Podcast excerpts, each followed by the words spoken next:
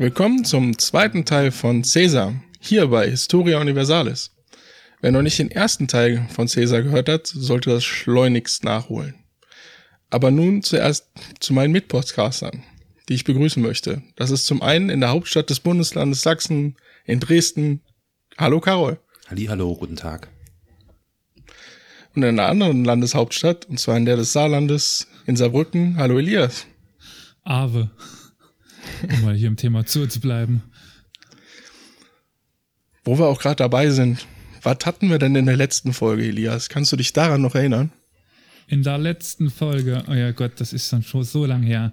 Da haben wir gesprochen über ein bisher mir oder eine bisher mir unbekannte Person aus äh, den USA, aus der Zeiten, oder den, kurz vor den Anfängen der schwarzen Bürgerrechtsbewegung, Emmett Till.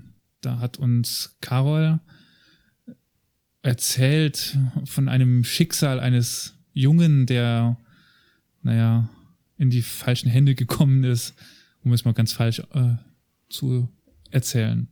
Aber wer mehr hören möchte davon, kann gerne in der 15. Episode von uns reinhören. Eigentlich sind wir, also bald gibt's ähm, Geburtstags, äh, äh, Jubiläums eigentlich so, also in fünf Folgen sind wir dann schon bei 20, das ist schon toll. Finde ich gut. So, aber was gibt ja. es heute? Heute gibt es etwas gänzlich anderes, glaube ich, ne, Olli? Genau. Wir gehen wieder zurück und äh, ja, den zweiten Teil von Caesar, den soll es jetzt geben. Achso, der erste Teil war Episode Nummer vier, meine ich. Wow. Vier, tatsächlich. Genau, Episode 4 Caesar Part 1 und jetzt folgt ähm, moderiert, kuratiert von Olli Caesar Part 2. Ja, kurzer Rückblick. Gaius Julius Caesar hat halt ziemlich akribisch die Ämterlaufbahn im damaligen Rom absolviert und gelangte mit Hilfe seiner Verbündeten im Jahre 59 vor Christus äh, zum Konsulat. Diese Verbündeten waren die wichtigsten Männer in Rom, und zwar der wohl reichste Römer Marcus Licinius Crassus und der militärisch erfolgreichste Gnaeus Pompeius Magnus. Zusammen waren sie das mächtige Triumvirat in Rom, denn Caesar war damals schon im Volk, also zu dem damaligen Zeitpunkt sehr beliebt.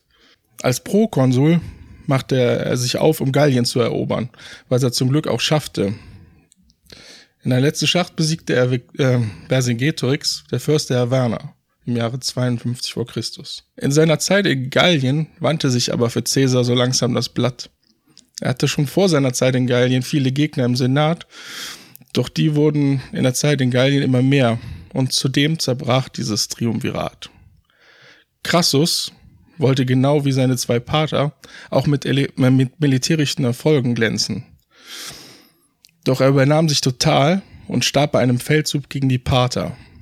Das war ein Volk in der Nähe des heutigen Irans und starb im Jahre 53 vor Christus und mit ihm ein Großteil seines Heeres. Übrig blieb dann zu dieser Zeit in Rom nur Pompeius, der aber vom Senat immer mehr auf die Seite gegen Caesar gezogen wurde. Dessen Frau starb 54 vor Christus und wie wir uns erinnern, das war die Tochter von Caesar, Julia stimmt, stimmt.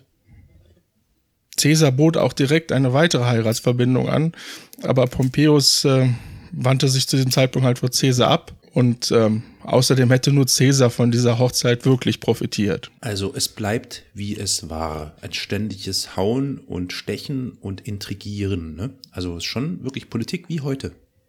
Also so stelle ich mir jo. Politik vor.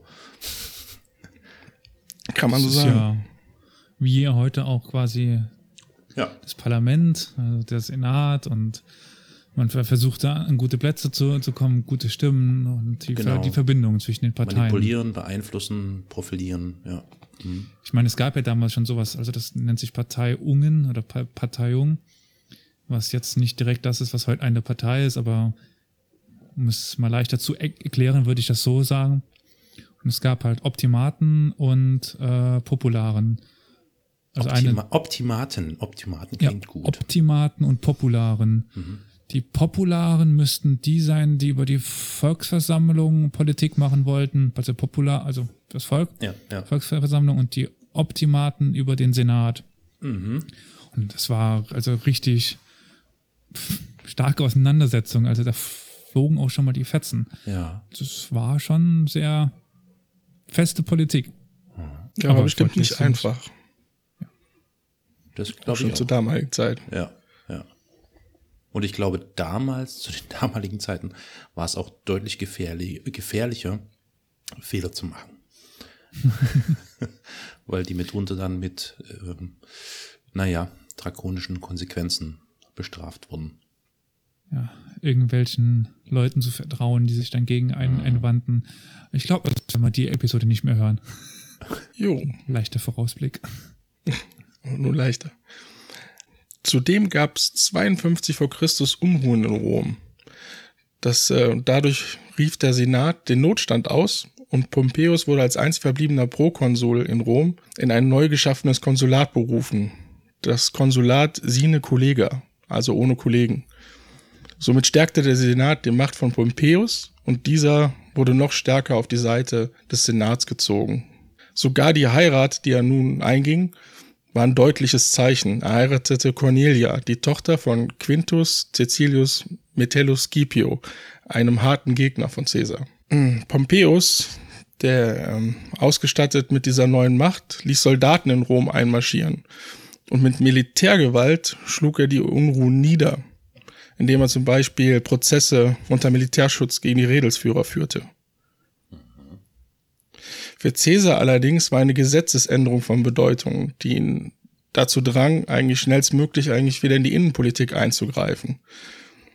Äh, Also ich muss gestehen, ich habe mir diese Gesetzesänderungen also durchgelesen, so 100% habe ich es nicht verstanden. Hast du was? Kannst du was rezitieren? Ja, dass die ähm, gerade wegen den Wahlen in den Provinzen, dass da halt ähm, ja viel ähm, ja geraubt wurde, also auch halt Geld etc., um halt äh, diese Wahlen wieder zu gewinnen. Und das wollte er im Prinzip unterbinden und ähm, ja setzte im Prinzip zwischen zwei zwischen dem also es musste eine Pause von fünf Jahren zwischen einem neuen äh, ja Statthalter glaube ich waren es geben. Aber und das wiederum hätte dann für Caesar bedeutet, dass er hätte vorher abgesetzt werden können. Und deswegen musste Caesar wieder eingreifen in die Innenpolitik. Deswegen kaufte er einen Volkstribun, der eigentlich Gegner von Caesar war, indem er seine Schulden beglich. Der Name war Gaius Scribonus Curio. Aber auch die Macht, die Caesar zu diesem Zeitpunkt schon ausstrahlte durch diese militärischen Erfolge in Gallien, die er hatte, hat wohl zu diesem Sinneswandel von Curio geführt. So machte es Curio diesen äh, Caesar-Gegnern fortan im Senat das Leben schwer. Zum Beispiel eine immer wieder geforderte Forderung, dass Caesar sein Heer abgeben sollte, änderte Curio so um, dass er sagte, aber auch nur, wenn Pompeius sein Heer abgebe. Und dafür hat er sogar eine Mehrheit im Senat bekommen von 370 zu 22 Stimmen. Was ja nicht schlecht ist, wenn man bedenkt, dass doch der Großteil des Senats gegen Caesar war. Nach der Amtszeit von Curio hat Caesar zwei neue Tribunen eingesetzt. Zum einen ein Weggefährte von ihm, Marcus Antonius, der später noch äh, ziemlich berühmt wird, und Lucius Cassius Longinus. Im erinnert Jahre mich- neun, Erinnert ja, mich an Schwanzus Longus. Hm? Weiter. Ja, gut, die haben alle solche Namen. Also, findet ihr lustig, wenn ich sage, ja, okay, lassen wir das. auf Ähm. den Poen. Mit dem Purchen. ja, ein sehr guter Film. Geht immer, geht immer. Springen alle drauf an. Ja. Ja, die beiden haben dann im Jahre 49 vor Christus einen Brief von Caesar verlesen, in dem er forderte, entweder könne er in Abwesenheit Konsul werden, äh, oder alle Truppenkommandeure müssten abberufen werden. Der damalige Konsul Lu Lucius Cornelius Lentulus Crus ging gar nicht auf die Forderung ein und setzte Caesar eine Frist, bis wann er sein Heer abzugeben habe. Ansonsten würde er zum Hochverräter. Caesars Tribune haben dann versucht äh, zu verhandeln und nutzten immer wieder ihr Vetorecht, um ja alles im Senat ähm, zu blockieren. und somit Druck auszuüben. Deswegen sah sich der Senat gezwungen, den Notstand auszurufen und Pompeius und andere Amtsinhaber zum Schutze des Staates einzusetzen. Und dadurch wurde die Lage für die cäsarischen Tribune eigentlich unklar. Und sie hatten ja, Angst und flohen deswegen zu Cäsar. Dieser nutzte diese Situation, schrieb sich auf die Fahnen, dass er ja die Tribune, also die Rechte der Tribune verteidigen müsste und die Freiheitsrechte überhaupt. Und mit der 13. Legion, die er hatte, überschritt er dann den berühmten Rubikon, mhm. welcher zu diesem Zeitpunkt Gallien und im Prinzip Italien äh, trennte. Ja. Und damit begann der Bürgerkrieg in, im Römischen Reich. Mhm. mhm. Also für die, die jetzt gerade gar keine Ahnung haben, was mit dem Rubikon gemeint ist, es müsste ja der Fluss gewesen sein. Ja. Ja, stimmt, habe ich vergessen zu erwähnen, dass es ein kleiner Fluss war, ja. Ja, es ist. es ist aber witzig, ein kleiner Fluss, der zu einem äh, unsäglichen Erfolg geführt hat, nämlich ähm, das ist halt ähm, also ein, ein geflügeltes Wort geworden, dass man Grenzen überschreitet, ne, den Rubikon mhm. überschreiten und nur so ein kleines Flüsschen. Ja, also ist jetzt nicht großartig. Ja, egal. Ähm, ich kann ich noch mal ganz kurz eine Frage stellen. Natürlich. Das fiel mir jetzt gerade ein. Äh, hatten wir das schon in, in Part 1, äh, was ein Tribun war? Ich stelle mir ähm, da sowas Ich glaube, so, wir haben so es ungefähr schon bestimmt. Ja. Ähm, das war eine der Ämter, die man oder? durchlaufen mhm. konnte. Ja, ja. Mhm. Ich weiß, ich kriege die Reihenfolge nie äh, zu, zusammen, aber halt quasi in der normalen Ämterlaufbahn der römischen äh, des römischen Senats konnte man halt quasi von unten nach oben aufsteigen und ähm, der Tribun war einer der höheren Ämter. Mhm. Es gab die Volkstribune, es gab, glaube ich, noch, bin mir da, ich kriege die auch nicht mehr alle ganz bei, beieinander. Auf jeden Fall war das ein, eine der sehr hohen Stellungen, die man mhm. erreichen konnte. Mhm. Ja, okay, okay, gut. Ja. So, und dann gab es Bürgerkrieg. Genau. Also es hat auch keiner damit gerechnet, dass Caesar wirklich so reagieren würde und tatsächlich in äh, Italien im Prinzip mit einem Heer einmarschieren würde. Mhm. Deswegen brach in Italien, gerade in, in Norditalien, sofort äh, Panik aus. Viele Landes, äh, Landesstädte schlossen sich Caesar sofort an, ohne irgendwelche Anstalten zu machen. Und Soldaten, die in diesen Städten waren, liefen sofort zu Caesar über. Caesars Gegner erwarteten nun von Pompeius, dass er gegen Caesar ziehen würde und diesen besiegen sollte. Doch dieser erkannte, dass die Lage, also die, die Lage und sah, dass Rom eigentlich nicht mehr zu halten war und wollte sich erstmal zurückziehen. Dieses, äh, Caesars schnelles Vorrücken führte dann auch zu einer Massenflucht aus Rom, zumindest unter den Reichen und unter Politikern. Sie hatten Angst, dass Caesar sich wie Sulla, im ersten Teil hatten wir über ihn gesprochen, einen Blutbad anrichten würde, sobald er in Rom ist. In dieser Hektik haben die Konsuln sogar den Staatsschatz zurückgelassen, was natürlich jetzt nicht so gut war für die Gegner Cäsars. Ja. Der Senat hat sich einfach nicht vorstellen können, dass Cäsar, wie gesagt, so schnell einfach in Italien einmarschieren würde und in dieser Panik haben sie diesen Staatsstaat zurückgelassen. Das wiederum hat Pompeius dazu gezwungen, auch Italien zu verlassen, nicht nur Rom, sondern jetzt auch Italien und wollte Pompeius wollte sich dann in der Osthälfte des Reiches sammeln, um dann gegen Caesar in den Krieg ziehen zu können. Mhm. Die Senatoren sahen das natürlich als absolute Katastrophe an und zweifelten auch offen dann an Pompeius. Er hatte ihnen nämlich vorher versprochen, dass er überall in Italien Soldaten haben würde, die bei, wenn, eines, wenn es einen solchen Eindringling wie Caesar geben würde, ihn schnell stellen könnten und besiegen könnten. Deswegen hatten sie eigentlich gehofft, dass es einen schnellen Krieg gibt und mhm. ähm, ja, sie schnell wieder zurück in Rom sein würden.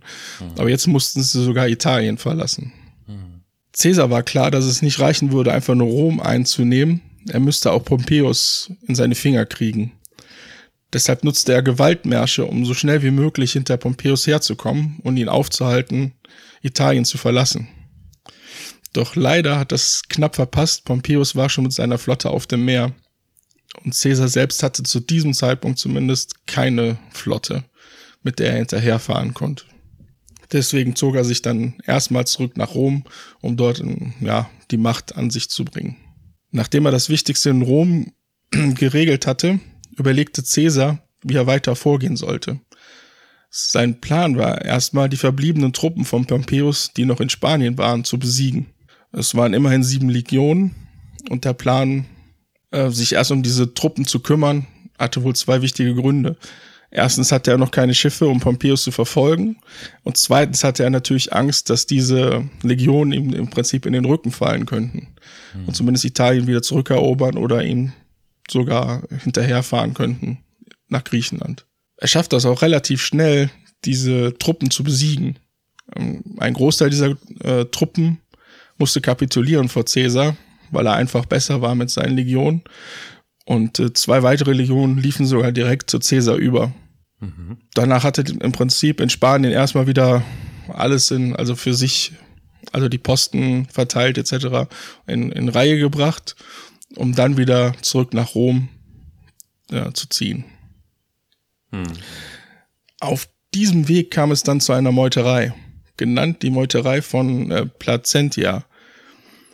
Ähm, die römische Armee war von einer, die das Land verteidigte und das Land vergrößert, äh, Armee zu einer im Prinzip Söldnertruppe geworden.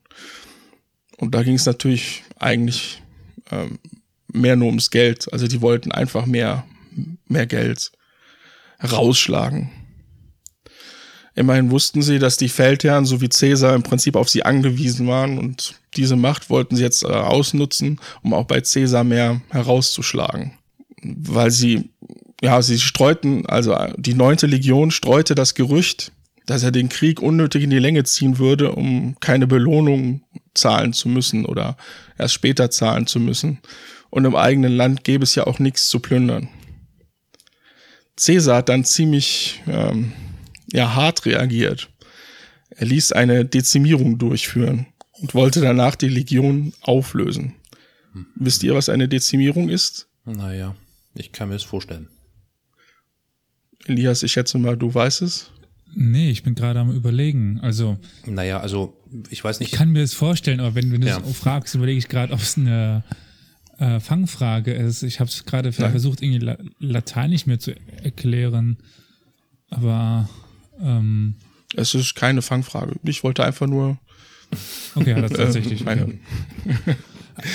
ja, es ging Manchmal im Prinzip darum. Ja. Es ging darum bei einer Dezimierung, dass wirklich jeder zehnte Soldat einfach hingerichtet wurde. Egal, ob er ja, Schuld an der Situation hatte oder halt nicht. Es wurde wirklich immer durchgezählt. Äh, ja, wurde halt wirklich durchgezählt und jeder Zehnte wurde im Prinzip hingerichtet. Das hat seine Wirkung dann auch nicht verfehlt. Und die neunte Legion hat sogar regelrecht darum gebettelt, weiterhin für, für Caesar äh, ja, dienen zu dürfen. Das schließt er aber nur zu, wenn von den 120 Redelsführern es auch nochmal eine Dezimierung gab. Und so wurden zwölf weitere hohe Soldaten äh, ja, einfach hingerichtet. Ist erstaunlich, dass das nicht in einen Putsch, äh, in einem Putsch mündete oder so. Also, ne, also dass die einfach Angriff ist die beste Verteidigung, sich gedacht haben oder gesagt haben, so, jetzt reicht's. Wir putschen jetzt den Cäsar weg oder so.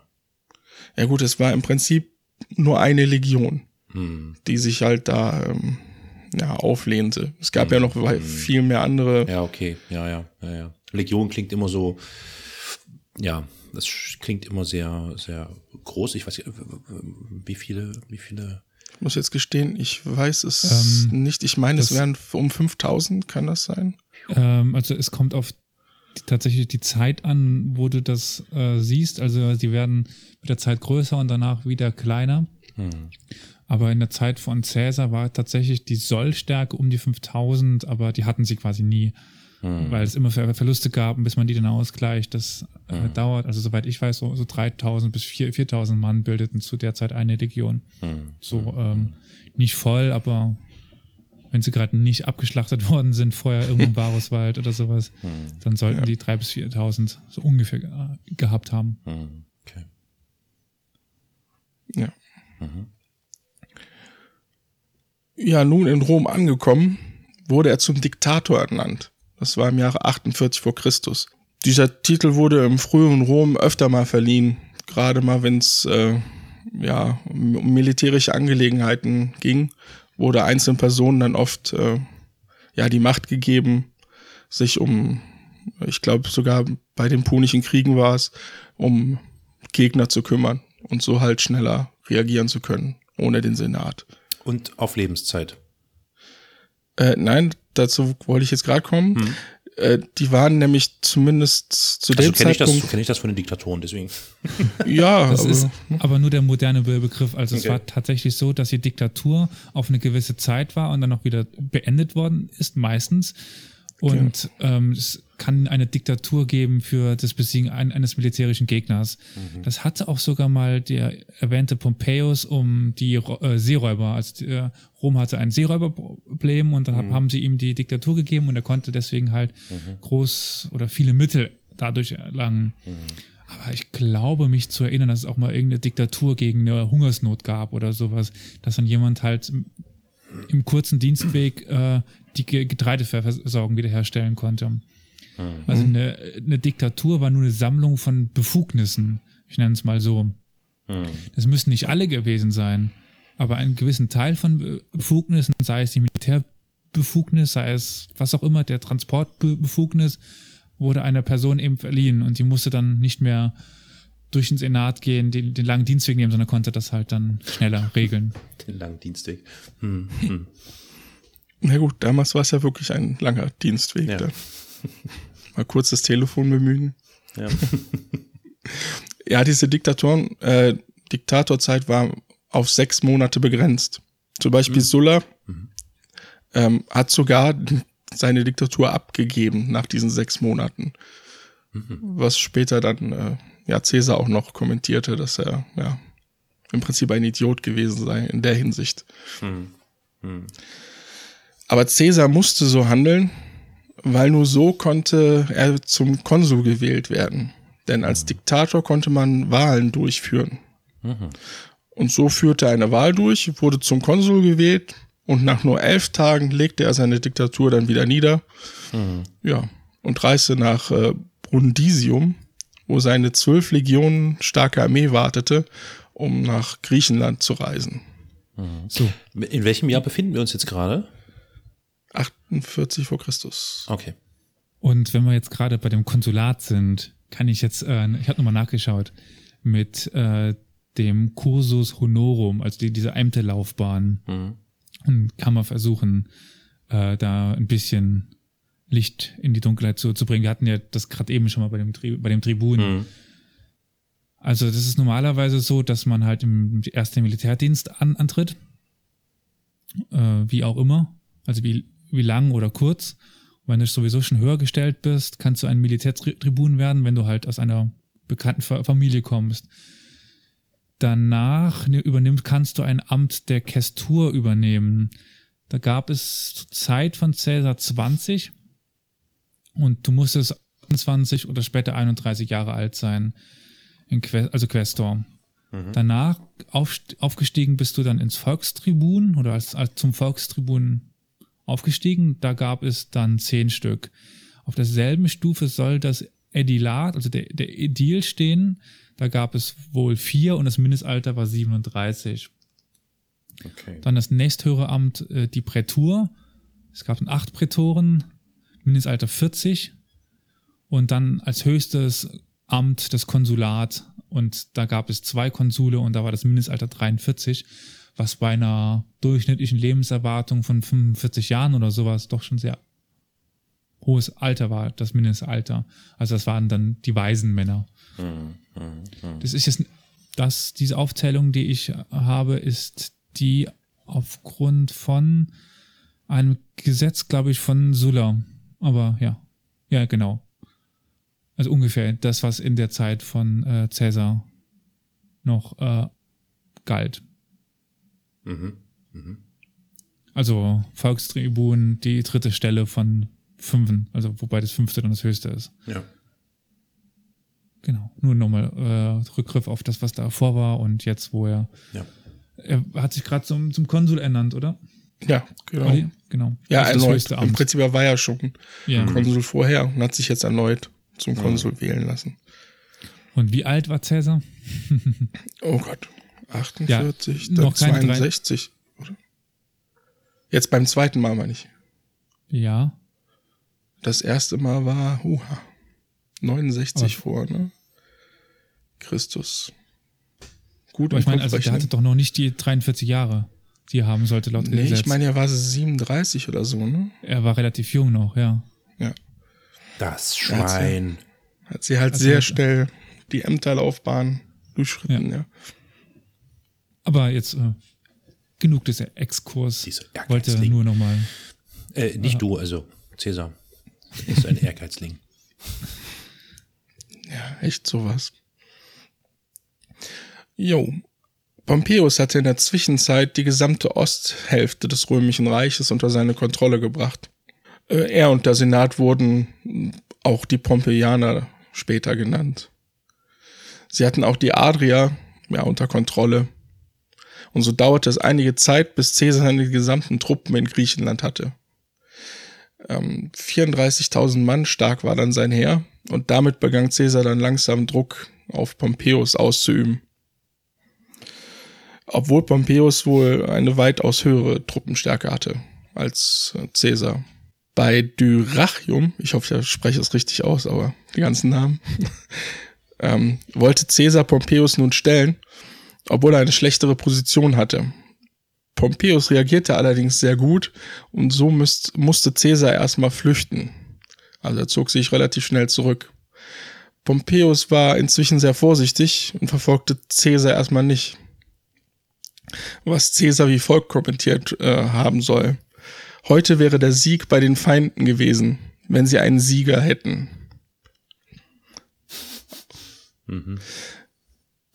Ja, Caesar zog sich nach äh, Thessalien zurück. Pompeius wollte ihn, ja, hat ihn zwar verfolgt, wollte aber erstmal abwarten und Caesar nicht direkt angreifen. Doch die ganzen Politiker in seinen Reihen hatten keine Geduld mehr und dachten, ah, das wird jetzt ein leichtes Spiel, immerhin haben wir eine doppelt so starke Armee. Aber Caesars Armee war noch äh, zum größten Teil die Armee, die in Gallien gekämpft hatte. Die waren also wirklich kampferfahren und wollten auch diesen Krieg hinter sich bringen, um ja dann endlich äh, ja, Schluss zu machen und ja, ihre Erfolge feiern zu können. Caesars Armee gewann den Kampf und viele Prominente auf Seiten der Gegner fielen, aber auch einige machten den Frieden mit Caesar, darunter zum Beispiel Brutus, der später noch eine Rolle spielen wird. Doch Teile der Armee flohen nach Nordafrika, um sich dort neu zu sammeln. Pompeius selbst floh allerdings nach Ägypten. Und Caesars Ziel war ja Pompeius. Also machte sich Caesar mit einem kleinen Teil seiner Armee auf nach Alexandria. Im Oktober des Jahres 48 vor Christus kam er da nur an und musste erfahren, dass sein Widersacher inzwischen tot ist. Als Beweis brachten die Ägypter ihm halt, äh, den Kopf des Pompeius. Äh, man hoffte damit Caesar zu bewegen, dass er schnell wieder das Land verlassen würde. Na, allerdings Heißt- war Caesar, ja, Weißt du, warum? Wollte ich auch gerade fragen. Hm. Also ich, ob, ob du dir bewusst bist, wie die politische, äh, die politische Situation damals in Ägypten war. ja, Ägypten war ja im Prinzip die Kornkammer Roms, nannte man sie. Nee, eben gar nicht. Das Wie war ja jetzt? noch, noch äh, unabhängig. Das waren eigentlich Ja, die, aber äh, äh, äh, ja, ein paar Jahre vorher ähm, hatten die ähm, ähm, ähm, Ptolemäer äh, Rom schon versprochen, eine gewisse ja, Zahlung zu leisten. Abgabe, ja. Aber die Ja. Kornkammer war, glaube ich, zu, zu dem Zeitpunkt noch, noch Sizilien. Die, Okay. zu, zu der Kornkammer schlechthin wurden sie erst später, wenn ich mich irre. Und sie waren halt de äh, facto noch, äh, de jure noch unabhängig. Sie waren noch ein eigenes Königreich als Ptolemäer, also als unter der Dynastie der Ptolemäer, weil dann die, äh, wie heißt sie nochmal? Die Königin. Kleopatra? Danke. War ja eine Ptolemäerin und erst mit ihrem Tod endet dann das Königreich der Ptolemäer. Genau, sie hat immer wieder versucht, im Prinzip, äh, dass Ägypten unabhängig bleibt. Genau. Aber trotzdem hat sie große Zahlungen, also zumindest an, oder Getreidelieferungen ja, Tri- Tributzahlungen, ja. An, an Rom. Aber soweit ich mich entsinne, war es noch nicht die, also die haben schon ordentlich geliefert, aber ich glaube, zu dem Zeitpunkt war Sizilien auch noch sehr wichtig als Kornkammer, weil das war auch in diesem äh, zu, Zusammenhang mit ähm, Pom Pompeius, mit den äh, Seeräubern, dass die, die Seeräuber eben Sizilien besetzt haben und deswegen es in Rom zu einer fast einer, einer Hungersnot kam, weil eben kein Getreide mehr ge geliefert werden konnte. Aber das ist jetzt äh, irrelevant für, für unser Thema. Entschuldigung, wollte nur. Ja, jetzt für die, ja, ist ja, ist ja richtig. Also war, war, warum die wollten, dass er schnell weg soll, der Cäsar, weil er eben ihr Land nicht unterwerfen sollte. Also nur, Genau. nur, nur weg mit diesem Er Eroberer. Er nistete sich ja im, im, im, ja im Palastviertel einfach ein mit seiner Armee, was natürlich für die Ägypter äh, jetzt äh, kein guter Zustand war. Und somit hofften sie halt ihn, also sie hatten vorher schon den Plan und haben halt äh, Pompeius umbringen lassen. Ah, das wollte ich fragen. Das Ja. heißt, die Ägypter oder die äh, äh, Leute des Pharaos, ja, Pharao, oder? Kann man sagen? Ja, Pharaos. Äh, ja, das. Naja. Ich glaube, die ha äh, Ptolemäer haben sich auch in die Tradition des Pharaos gesetzt, waren aber eigentlich Griechen. Hm, Okay, also Ja, nennen wir sie Das mal ist die Könige. Nachfolger von Alexander dem, dem Großen. Ja, und die haben den gekillt, Genau. Pompeius. Okay. Äh, Wahrscheinlich Weißt, ja. dafür, dass halt Caesar nicht kommt und ihn holt. Ah, ja, ja, ja, genau, genau, genau. Und wie haben Also sie ihn, wie haben sie ihn, selbst- achso, sie haben, den- du sagtest ja, die haben ihn den Kopf gebracht. Oder übergeben, Genau. ne? Hm, nett, nett. Okay. Pompeius selbst muss wohl äh, auch äh, mit der Intuition dahin gefahren sein, um halt äh, die Zahlungen ja, herauszupressen, weil sie natürlich auch schnell Geld brauchten, um vielleicht äh, doch noch eine Chance gegen Caesar zu haben. Ja, und diese Chance haben die Ägypter dann genutzt. Ist überliefert, wie Caesar auf den Kopf von Pompeius reagiert hat? Er war wohl ziemlich bestürzt, Ja, weil, weil immerhin war. Pompeius einer der größten Römer zu dem Zeitpunkt und er wurde einfach ja getötet und sein Kopf wurde ihm einfach ja ja dargebracht dahin. auf dem Tablett serviert. Genau. mhm, okay. Und äh, ja, das fand halt Cäsar wohl nicht so gut. Er hat ihn auch mit allen Ehren dann beerdigen lassen. Ja, Cäsar forderte dann halt die gerade genannten Summen, die Rom zustanden. Doch es gab noch ein anderes Problem. Zu der Zeit äh, waren Ptolemäus der 13. und Kleopatra äh, die siebte. Das ist halt die berühmte Kleopatra, die wir alle kennen als Geschwister-Ehepaar an die Macht gekommen. Ähm, aber die verstanden sich nicht so wirklich. Und so musste Kleopatra im Jahre 49 vor Christus ähm, ja, Alexandria ver verlassen. Caesar wollte allerdings diese Streitigkeiten beenden und schlichten, weil er dachte, ja, ich bin ja jetzt hier der große ja, Römer, ich werde das schon in den Griff kriegen. Ja, und somit wollte er sie beide zu sich rufen. Kleopatra wollte, wollte das auch, aber sie wollte erstmal alleine mit Caesar reden. Ähm, was ihr auch gelang. Und angeblich, aber das ist ja Ah, wohl eher in der. Sage, dass sie in einem Sack, beziehungsweise wie es auch später dargestellt wird, in einem Teppich äh, heimlich zu Caesar gebracht wurde. Aber wie gesagt, das ist wohl eher Legende. Und da ich ja jetzt, ich, ähm, bildungsferner Bürger, nur auf meine Asterix-Hefte und meine ganzen Erinnerungen daraus zurückgreifen muss, ist da was dran an dieser Liaison zwischen Caesar und Kleopatra, die da in den Asterix-Heften immer so zelebriert wurde? Da wollte ich gleich noch zu kommen. Ja. Oh, sehr gut. Da bin ich ja schon Okay, dann gespannt. sage ich auch nichts. Nicht? ähm, ja, als der Bruder Kleopatras, also der Ptolemäus der 13., ja davon Wind bekam, kam es zum Alexandrischen Krieg.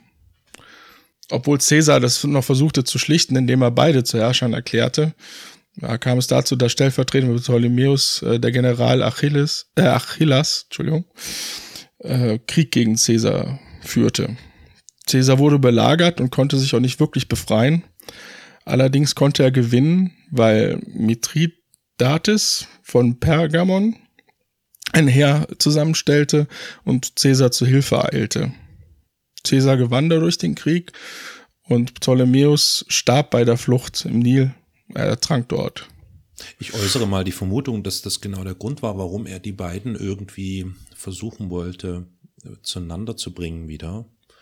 Weil er verhindern wollte, dass es da zu kriegerischen Auseinandersetzungen kommt, weil das wahrscheinlich einfach eine personelle und finanzielle äh, Belastung gewesen wäre für ihn. Hat jetzt zwar nicht gefruchtet oder nicht funktioniert, aber ich glaube, das könnte es vielleicht gewesen sein. Ne?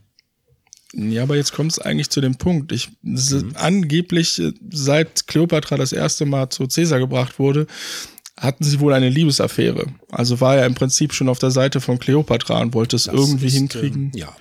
dass ihm zumindest an die Macht mitkommt. Mhm. mhm. Ja. Also stimmt das tatsächlich? Ja, also sie hatten sogar also, einen gemeinsamen Sohn. Oh. Ptolemäus Caesarion. Das ist immer schön bei den Ptolemäern. Die heißen alle Ptolemaios. Der König war ja gerade schon der 13. Und wenn man sich mhm. ein bisschen mit denen be beschäftigt, muss man immer hoffen, dass sie einen Beinamen haben, damit man weiß, wer jetzt gemeint ist. Weil die Ptolemaios der Erste, dann Ptolemaios der Zweite, Ptolemaios der Dritte. Und wenn man dann die, die Quellen liest, sind die teilweise nicht mit Beinamen und, und nicht mit Zählungen versehen. Und dann ist das ganz schön witzig, wenn dann Ptolemaios auf Ptolemaios auf Ptolemaios folgt. Das kann bei Quellen lesen ganz schön lustig sein. Mhm. Ja gut, aber du machst nichts falsch, ne? Wenn du den nächstbesten mit Ptolemaios anredest, den nächsten König. genau, haben sie es einfach gemacht.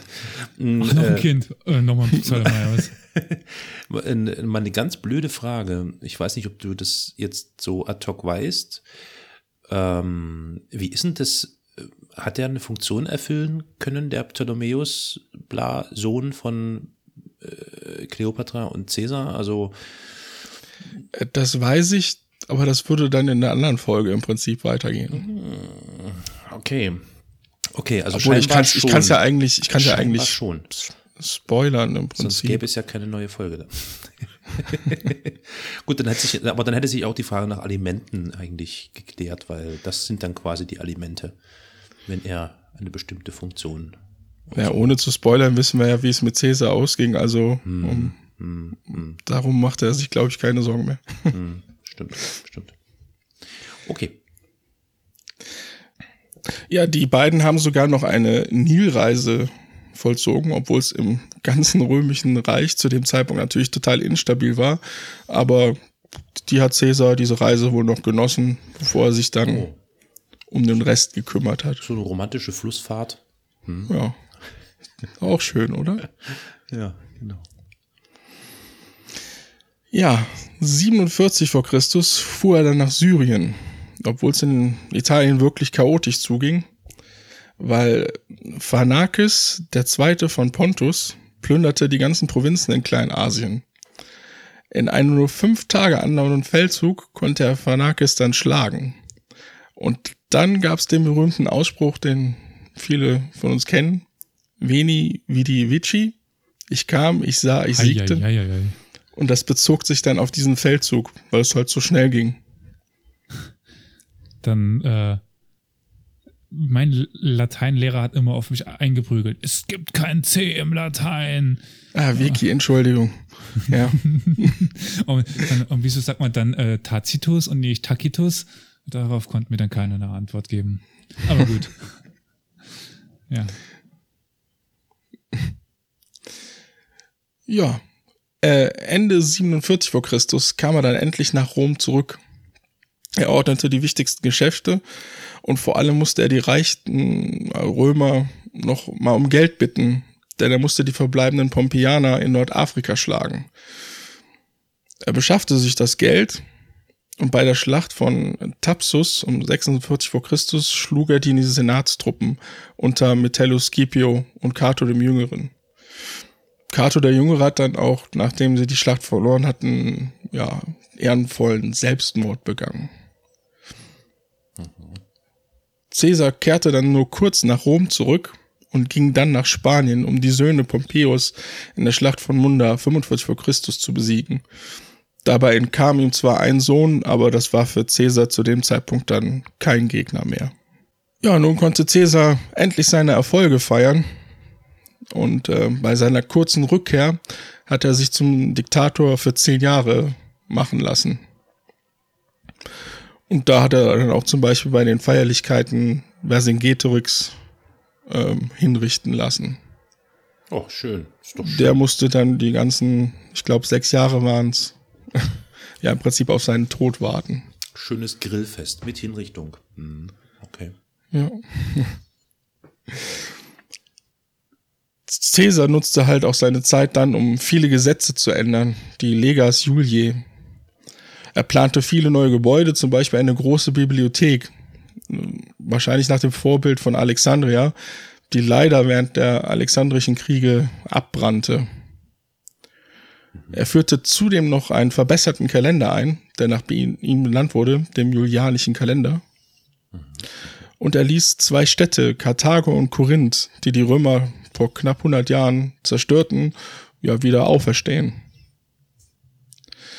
Doch Caesar fiel sich immer mehr wie ein, ja, eine Art König. Davor hatte der Senat im Prinzip Angst, dass er sich zum König äh, ja, aufmachen würde.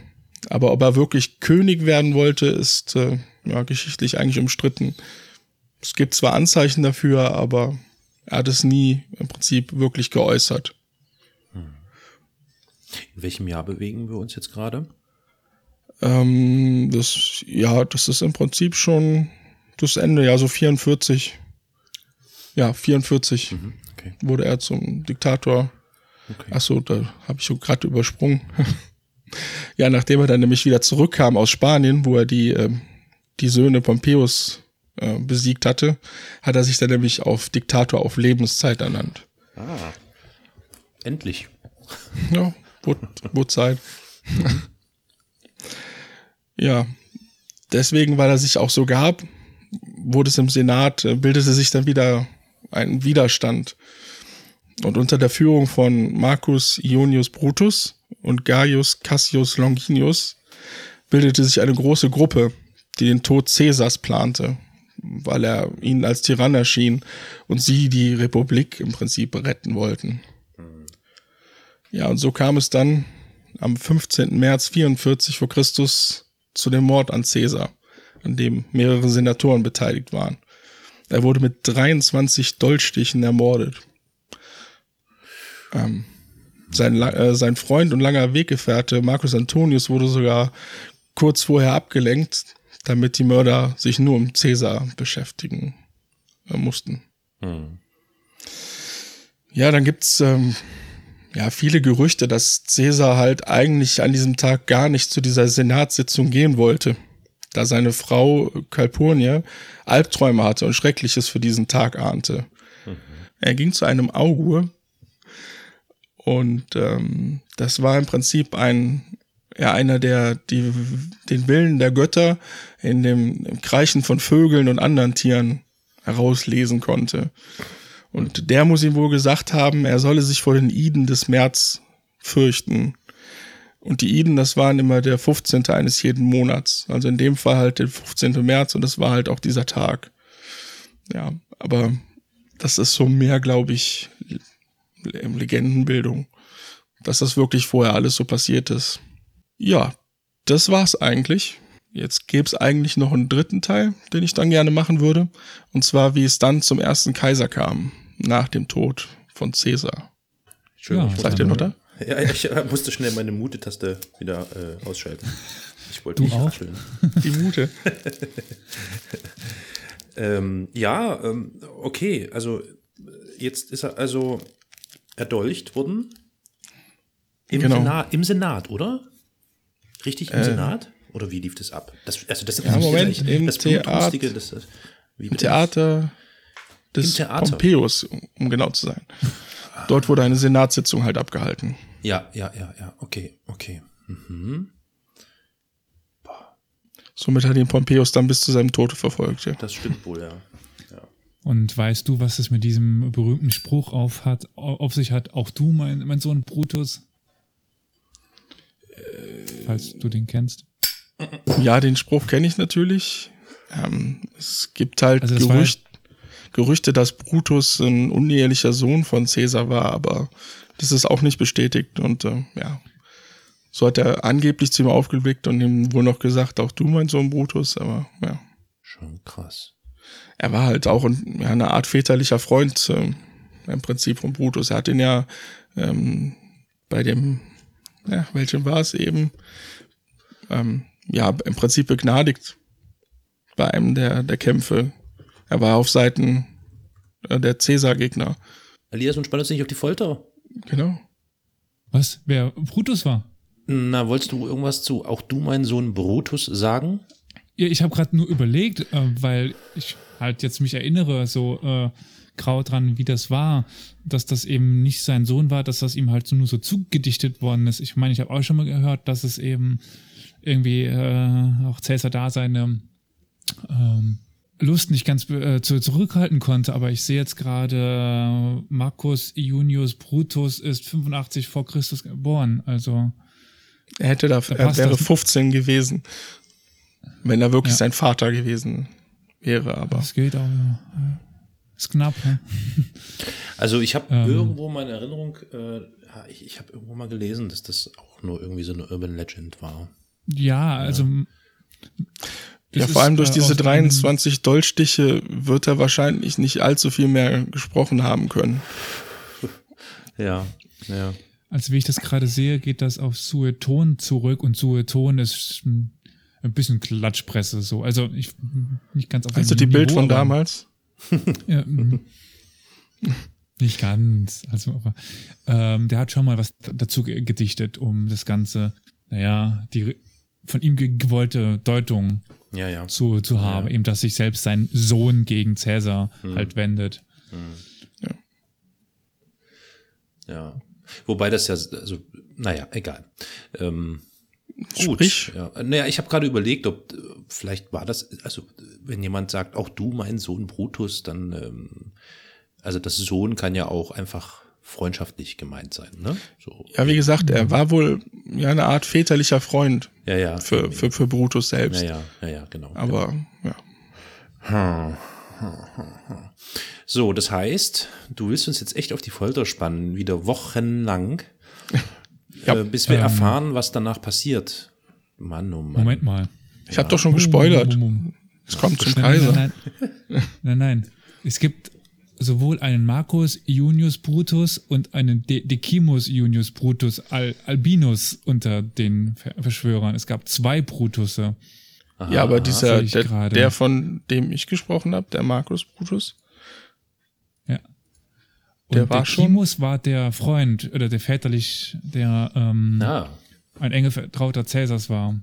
Ah, okay, da habe ich dann, äh, ich glaube, der hat ja dann Cäsar überredet, doch zu diesem Senat, äh, zu dieser Na Senatssitzung zu gehen. Und der Decimus Iunius Brutus Al Albinus, der ist 81 vor Christus geboren. Aber ja, und 4, 43 dann gestorben. Durch Octavian. Aber ähm, nicht jetzt irgendwie verwandt oder sowas. Also wahrscheinlich dann auch, äh, also unabhängig davon, ob das jetzt ge- gedichtet ist oder nicht, angedichtet, ähm, könnte man dann nochmal äh, nur aufdröseln, dass es zwei Brutusse gab und dass es nicht ganz klar ist, äh, wer damit ge- gemeint äh, ist wahrscheinlich. Ich weiß es nicht. Auf jeden Fall nur nochmal, der, der Vollständigkeit halber. das So, aber jetzt ja. Ja, ja.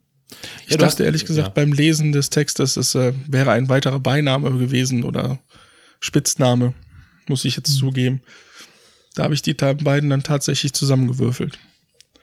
Ja, ich meine, wer heißt auch immer, immer, immer Brutus, aber weil, soweit ich mich entsinne, bezieht sich Brutus auch auf eine sehr alte Familie, also der Marcus Ionius Brutus und deswegen hat er eben den Namen Brutus, äh, der, genau, der Gens äh, Junior.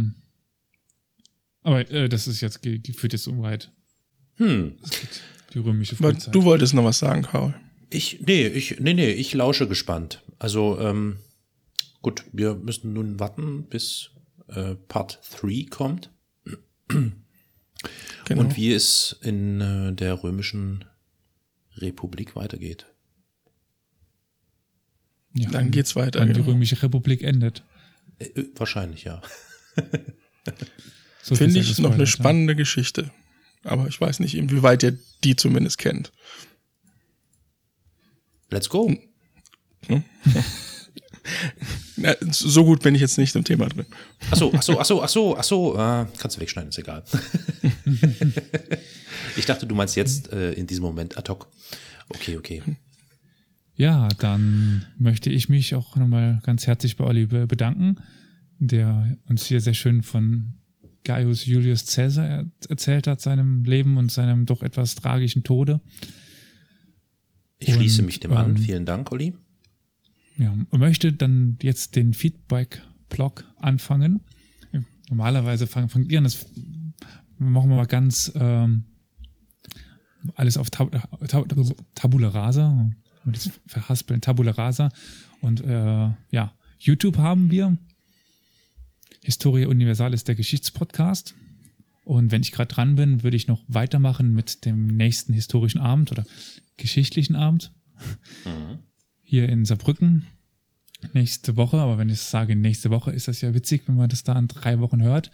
Der 6.6.2018 in der Mainzer Straße 1 in, in Saarbrücken. Da werde ich etwas erzählen von deutscher Kolonialgeschichte, deutschen Kolonialverbrechen und werde hoffentlich die Frage erörtern, inwiefern der deutsche Staat und oder die deutschen Bürger eine Verantwortung dafür tragen. Ja, so viel nochmal ganz kurz dazu. Aber wir sind auch noch auf weiteren Wegen zu erreichen. Hm, wie gebe ich jetzt weiter? Olli, du bist doch Ja. auch ein Beauftragter. Genau. Und bei Facebook sind wir unter Historia Universalis at Geschichtspodcast zu finden. Sollte also kein Problem sein. Ja, und, Und Carol?